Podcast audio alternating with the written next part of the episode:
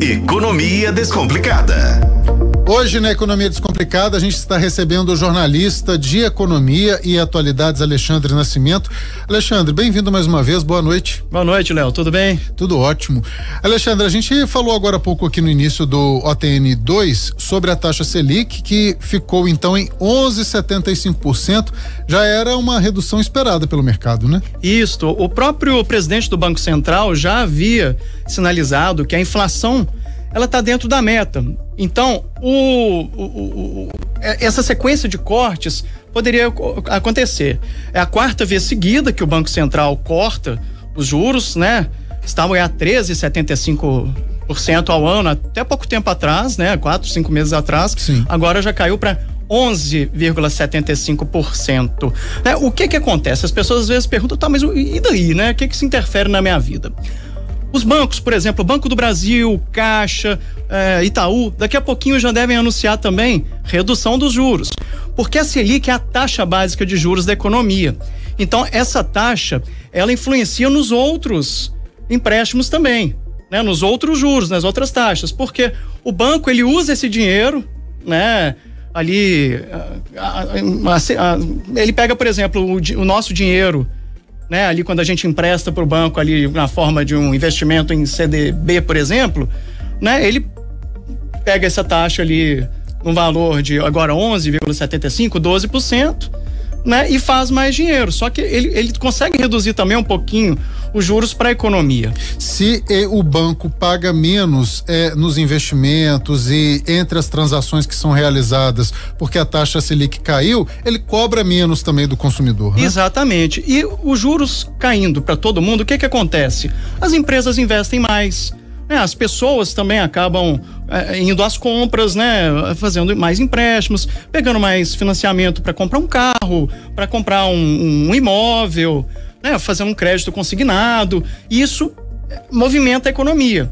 Mas o que que acontece? Quando é, esse movimento é muito forte, com muito dinheiro na economia, né, a, a demanda da, da, das coisas aumenta, né? Tipo, tem, tem muito mais empresa querendo comprar, por exemplo, o aço. Então o que que acontece? A empresa que vende aço vai aumentar o preço. Né? Pô, tem muita gente querendo comprar, por que, que eu vou vender barato? Então, é por isso que tem que tomar cuidado com essa questão da inflação. Né? E o, o presidente do Banco Central viu que o, o, o, país está mantendo essa meta, tá? a inflação não está subindo tanto, a inflação média, né? Porque a pessoa pode pensar, pô, mas tem coisa aqui que subiu 80%. Tá, mas é uma média. Né, que é medida pelo IPCA, que é a inflação oficial do país. Isso mexe também nos investimentos, Léo, que é o que a gente está falando, né? A pessoa que tem, por exemplo, Sim. um investimento em renda fixa, né? Se for pós-fixado, ela vai receber menos né? Então o que que acontece? Muita gente acaba indo para renda variável.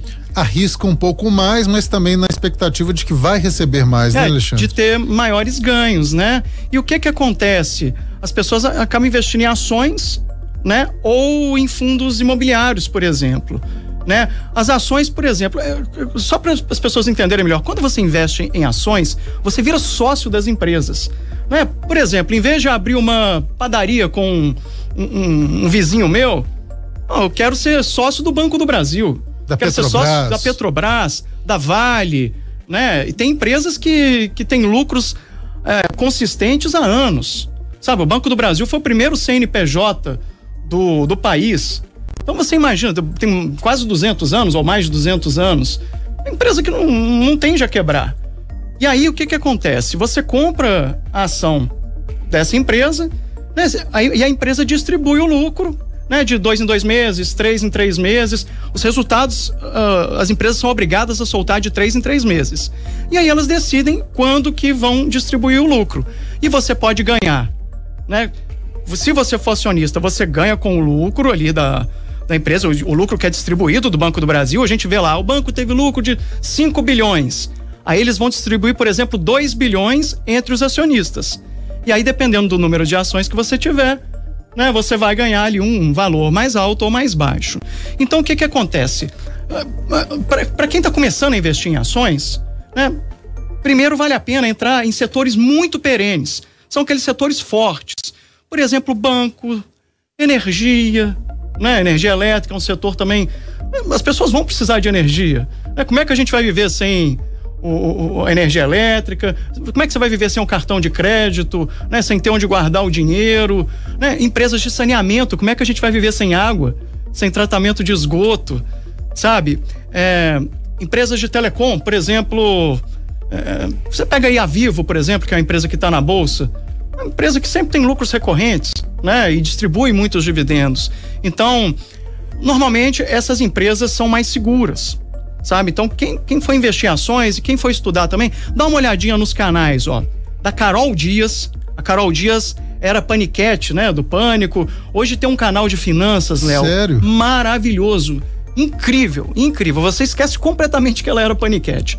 Carol Dias, Tiago Reis, sem H, o Tiago com só TI. O Thiago Reis que é o primo rico, né? Não, não, não. O Thiago Reis, ele é da Suno Research, que é até uma empresa que a gente ouve muito aqui, uma casa de análises, é, analisa mercado. O Thiago Reis tem um canal muito legal também, sabe? E tem, tem o pessoal do AGF, também que vale muito a pena. A GF Ações garantem o futuro. Quem tiver interessado. O primo rico é Tiago Negro. O Tiago Negro também, é. né? O primo rico ele também fala Confundi. de ações, mas o, o, primo rico ele, ele fala de, de tudo do mercado, sabe? Sim. Agora quem quiser pegar mais ações ali, fundos imobiliários, é bom dar uma olhadinha Carol Dias, Thiago Reis e a GF. Para iniciantes. Para iniciantes. É, hoje a gente também precisou falar da Selic, mas numa outra vez eu vou voltar aqui e vou mostrar na prática como é que é isso. Porque, por exemplo, quero comprar uma ação do Banco do Brasil. Quanto que custa? Né? Eu tava até ano passado estava 28, 27 reais. Hoje já está em 54. Olha só que maravilha. Sabe? Praticamente dobrou o valor, né? Praticamente dobrou o valor. Então, quem comprou a 28 vai receber ali o, o, o mesmo valor por, por ação do que quem comprou agora. Quem comprou agora é por 54. Entendeu? Porque a distribuição do lucro é pelo número de ações. Então as pessoas não têm que ficar preocupadas se está caindo, se está subindo. Quando entra em setor perene desse jeito, por exemplo, quando você é acionista de um banco, o que importa é, é, é ir acumulando ações. Porque quanto mais ações, maior vai ser o valor que você vai receber da, quando for distribuído o lucro né? E a gente vê que os bancos lucram bastante, né, Léo?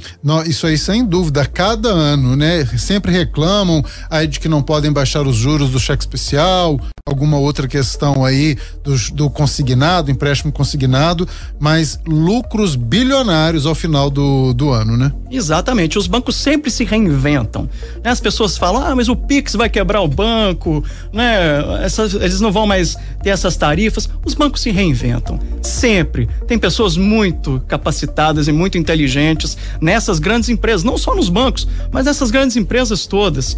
Então, Bom, meu caso, eu prefiro ser sócio de, do Banco do Brasil, né, da, da Taesa, uma grande empresa de energia, da Semig, né, da BB Seguridade, né, da Vivo, dessas grandes empresas, do que, por exemplo, abrir uma padaria com, com um amigo meu. Por quê? A gente não conhece tanto do, do, do mercado e tudo. Agora, quem está ali no banco conhece muito. É, e o dinheiro está lá trabalhando para você, né? Sem você precisar fazer tanto esforço, não pode desesperar após investir, vendo que a ação caiu de valor e desesperar, né, Alexandre? É exatamente, Léo. As pessoas compram muito passivo. Passivo é o que te dá despesa. Aquela coisa, ah, eu quero comprar um carro, eu quero comprar uma casa, quero comprar uma, uma casa de praia, quero comprar uma moto. Quando você vai ver, você tem IPVA, IPTU, seguro, pneu é, é muita despesa para pagar. E dá uma olhadinha, pessoal. As pessoas que são bem ricas, elas compram ativos. Elas compram empresas, compram participação em empresas, né? Então essas pessoas elas trabalham em, em muitas frentes. Né? Você pega aí os empresários, eles têm é, restaurante, boate, né? financeira, banco, porque é isso é que dá dinheiro sabe? É, é, é, é, participar de grandes projetos.